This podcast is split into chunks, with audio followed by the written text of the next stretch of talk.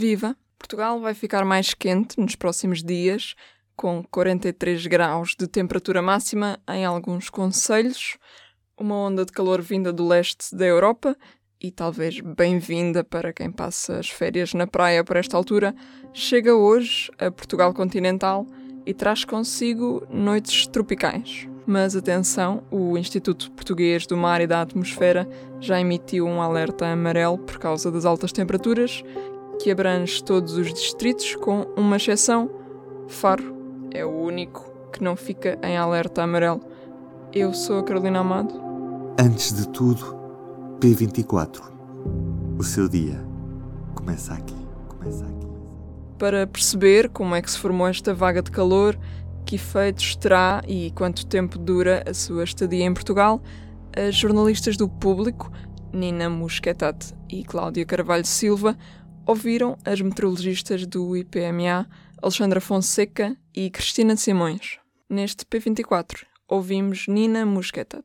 Portanto, na verdade, já a partir de hoje, dia 7, vão estar hum, em grande parte do país, vão chegar, vão ultrapassar os 30 graus e em certas regiões também vão mesmo chegar aos 40 e superar os 40, portanto, sobretudo no Alentejo, no Val do Tejo e em Santarém. Por exemplo, em Évora serão registrados já 42 no 42 graus durante vários dias. Uh, também em Santarém e Reguengos de Monsaraz chegarão, por exemplo, aos 43. Uh, na zona da Grande Lisboa, por exemplo, a máxima será de 37 graus, que prevê-se que seja no dia 12 e no Grande Porto e em Faro, portanto, vão estar valores um bocadinho mais em baixo, entre os 23, os 29 e os 33 graus. Uhum. Par destas temperaturas máximas, portanto, durante o, durante o dia também as noites vão estar uh, muito quentes, portanto, daí vão estar noites tropicais mesmo. E o que é que significa noites tropicais? Portanto, é quando a temperatura mínima uh, está acima dos 20 graus. E uhum. isto também é já a partir da manhã, em grande parte do território. Ok, ainda assim, apesar de no Porto também não, não, não estar tanto calor nos próximos dias, é, Faro é o único distrito que, que escapa ao aviso amarelo. Que de... o IPMA emitiu, exatamente, uhum. e Faro é o único que não está no aviso meteorológico amarelo de, de, tempo quente. Uhum. Sim. Consegues explicar, tendo em conta o que disseram as duas meteorologistas uh, do, do IPMA, como é que se formou esta vaga de calor e, e que papel é que tem aqui o anticiclone dos Açores? Se esta é uma vaga que vem do leste? Sim, exatamente. Portanto, o, o grande culpado é o anticiclone dos, dos Açores, portanto, que traz é uma massa de ar quente e seco que traz do, do leste uh, do leste da Europa. Portanto, um, ehm, e na verdade também, aliás, é este o, o anticiclone que também tem sido o grande responsável do, do clima mais seco, que está agora também a, a vigorar no nosso país e não só. Um, e sim, é este também o grande culpado de, desta onda de calor, então, e que, que, esta a particularidade também desta onda de calor é que, que não se concentra só nas zonas mais habituais, digamos, portanto, o Alentejo, a Beira Alta, a Beira Baixa, e vai mesmo até pelo, pelo litoral. Um, e aliás também o portanto este anticiclone dos Açores também que traz então este calor uh, do leste da Europa isto porque uh, também a, a, própria, não só Portugal, um, ehm, está a passar por esta onda de calor. Portanto, não, apesar das meteorologistas dizerem que não está diretamente relacionado, ou seja, porque são sistemas diferentes, mas também há outros países na Europa que também estão a passar por, por vagas de calor, por exemplo, a Itália, a França, a Espanha são, são alguns do, dos países. Não é possível fazer aqui uma, uma relação direta com as alterações climáticas? Portanto, não diretamente, mas obviamente que as alterações climáticas contribuem e tornam este, este fenómeno das ondas de calor mais frequente e mais intenso. Portanto, agrava o problema, claro. A que perigos é que devemos estar mais atentos ou, ou, riscos que chegam com esta onda de calor por estes dias? Na verdade, segundo a Organização Mundial de, da Saúde, esta organização considera que as ondas de calor são dos fenómenos naturais mais perigosos. Portanto, claro que dos riscos principais é a desidratação, um, e também vai ao galpo de calor, ao esgotamento e ao agravamento de doenças crónicas, portanto.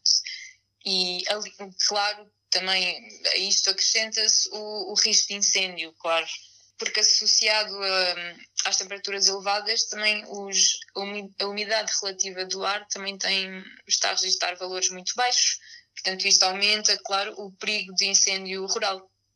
Isto são, assim, do, dos riscos mais.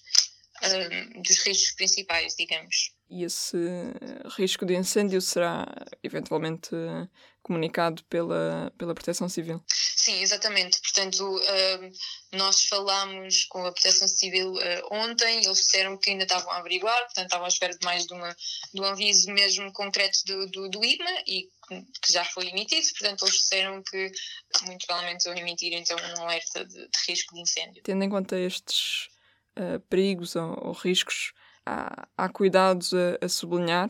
Beber muita água sempre e mesmo sem ter sede, portanto, isso é das coisas mais principais.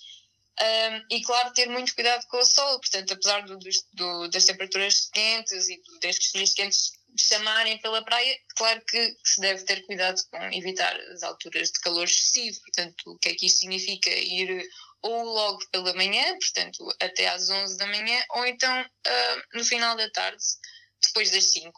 Para quem também gosta de fazer exercício físico, a mesma, a mesma história, portanto, ou de manhã ou no final da tarde, para evitar, claro, a desidratação. E um, um dos pormenores mais importantes também para uh, enfrentar depois as noites tropicais, portanto, o importante é tentarmos manter um equilíbrio térmico na, das nossas casas. E para isso, e também para poupar recursos, portanto, o importante é fechar logo, logo de manhã, depois de renovar o ar, fechar as, fechar as persianas, fechar os vidros e mantê-los fechados um, para então assim aguentar uh, uma temperatura mais fresca dentro de casa e para poupar os recursos. Uhum. Claro, lá está o ar-condicionado e a ventoinha. Nestes casos, estas duas opções, a ventoinha é o recurso mais sustentável porque traz menor consumo energético. Já agora com a seca, portanto, há aquela ideia de, de tomar banho antes, para se, antes de dormir, por exemplo, para se refrescar, aí também é um bocadinho a mesma história de poupar. Portanto, claro que é uma boa ideia, mas com a seca que está a vigorar no país, talvez não seja a ideia mais, uh, mais apropriada. Exato, eu, eu vi aqui que uh, em Itália, por exemplo, Verona e, e Pisa já uhum. impuseram restrições ao, ao consumo de água. Sim, exatamente. Portanto, daí que falámos com, com, o diretor da Associação Ambientalista Zero, Francisco Ferreira, e ele focou realmente esse, esse ponto de pronto, estamos a enfrentar esta situação, portanto temos que fazer o melhor possível. Daí que o, o, a medida mais correta, na verdade, a fazer é então é adequar o vestuário, por exemplo, e claro, abrir as janelas durante a noite também é uma hipótese, mas só uh, se de facto as temperaturas no exterior forem mais baixas, mais, mais frescas que no interior. E por quanto tempo é que se prevê que esta onda de calor fica em Portugal continental? Pelo menos uh, até à próxima quinta-feira, portanto até dia 14 de julho, mas é provável, prevê-se que se pode também durar ainda mais tempo. Uh, e daí que está, de facto, é que se pode dizer mesmo que é uma onda de calor, porque uma onda de calor é, é considerada quando a temperatura máxima fica superior em 5 graus ao valor médio num, num, período de referência, que normalmente é 30, de 30 anos, durante 6 dias consecutivos. Portanto, lá está. Esta onda de calor, no mínimo, vai durar 7 dias ou, ou mais. Uhum.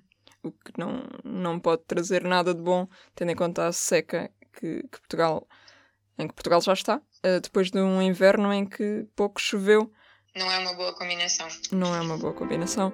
Muito obrigada, Nina. Uh, Agradeço-te por teres falado connosco.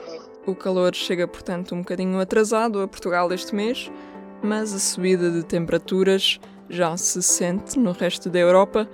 Itália é um dos países que mais tem sofrido com o calor e certas regiões do país chegaram a registrar 44 graus em Verona e em Pisa, como falava ainda há pouco com a Nina, foram impostas limitações ao consumo de água, que só pode ser usada agora para fins domésticos, de higiene e limpeza pessoal. Para lá da Europa, também em certas regiões da Índia e do Paquistão, uh, enfrentaram-se vagas de calor excessivo, com temperaturas a ultrapassar os 50 graus. Do P24 é tudo por hoje. Eu sou a Carolina Amado e este programa foi editado pelo Ruben Martins.